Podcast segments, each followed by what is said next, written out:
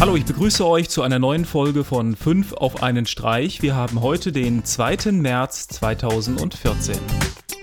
Als erstes habe ich eine Neuigkeit bezüglich der WatchMe TV Themenkanäle. WatchMe gab es bisher als Dienst auf ausgewählten HD-Receivern integriert über die iPad-App TV Digital HD als auch als Smart TV-App. Jetzt habt ihr auch die Möglichkeit, die Themenkanäle direkt über das Webinterface auf watchme.tv zu genießen.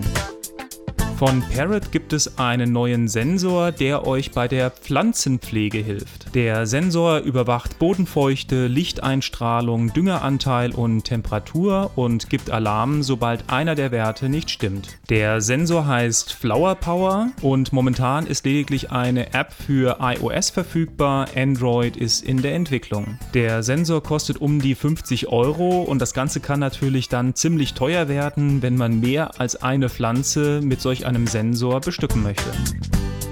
Als nächstes habe ich einen Musiktipp für euch und zwar ein Akustikcover von Damien McFly, Hey Brother.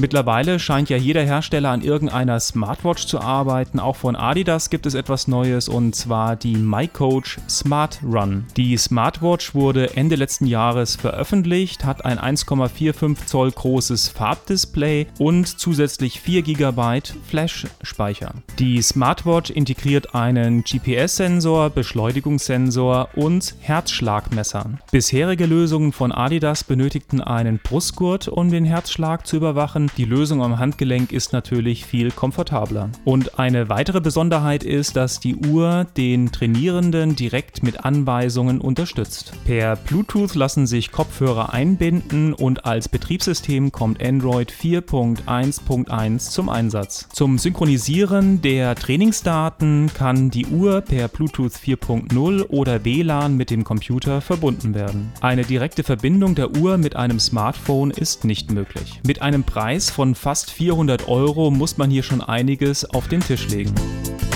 Die Gerüchteküche verdichtet sich, dass es demnächst ein neues Apple TV gibt, auf dem man auch Spiele spielen kann. Apple hat in iOS 7 ja schon die Möglichkeit integriert, externe Gaming-Controller zu benutzen. Da Apple TV auch auf iOS basiert, wäre es natürlich logisch, dass auch hier die Möglichkeit integriert wird und man dadurch die Spiele aktiv ins Wohnzimmer bringt. Ja, Entwickler wird es auf jeden Fall freuen.